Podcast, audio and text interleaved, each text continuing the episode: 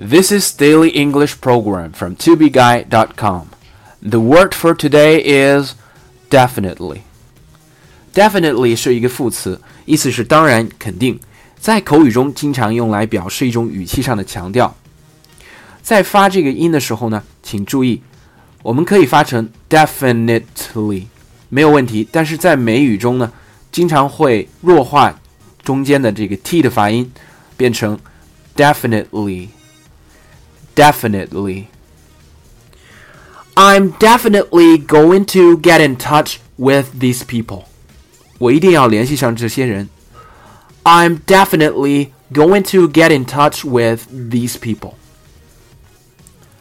This is definitely not the case. 绝对不是这么回事。This is definitely not the case. So I definitely wanted my show to be promoted to a broader range of people. For more learning materials, please visit our website tobeguy.com. 也可以关注我的微信公众号“二 B 英语”，在那里我每天都会更新 Daily English 的视频版本。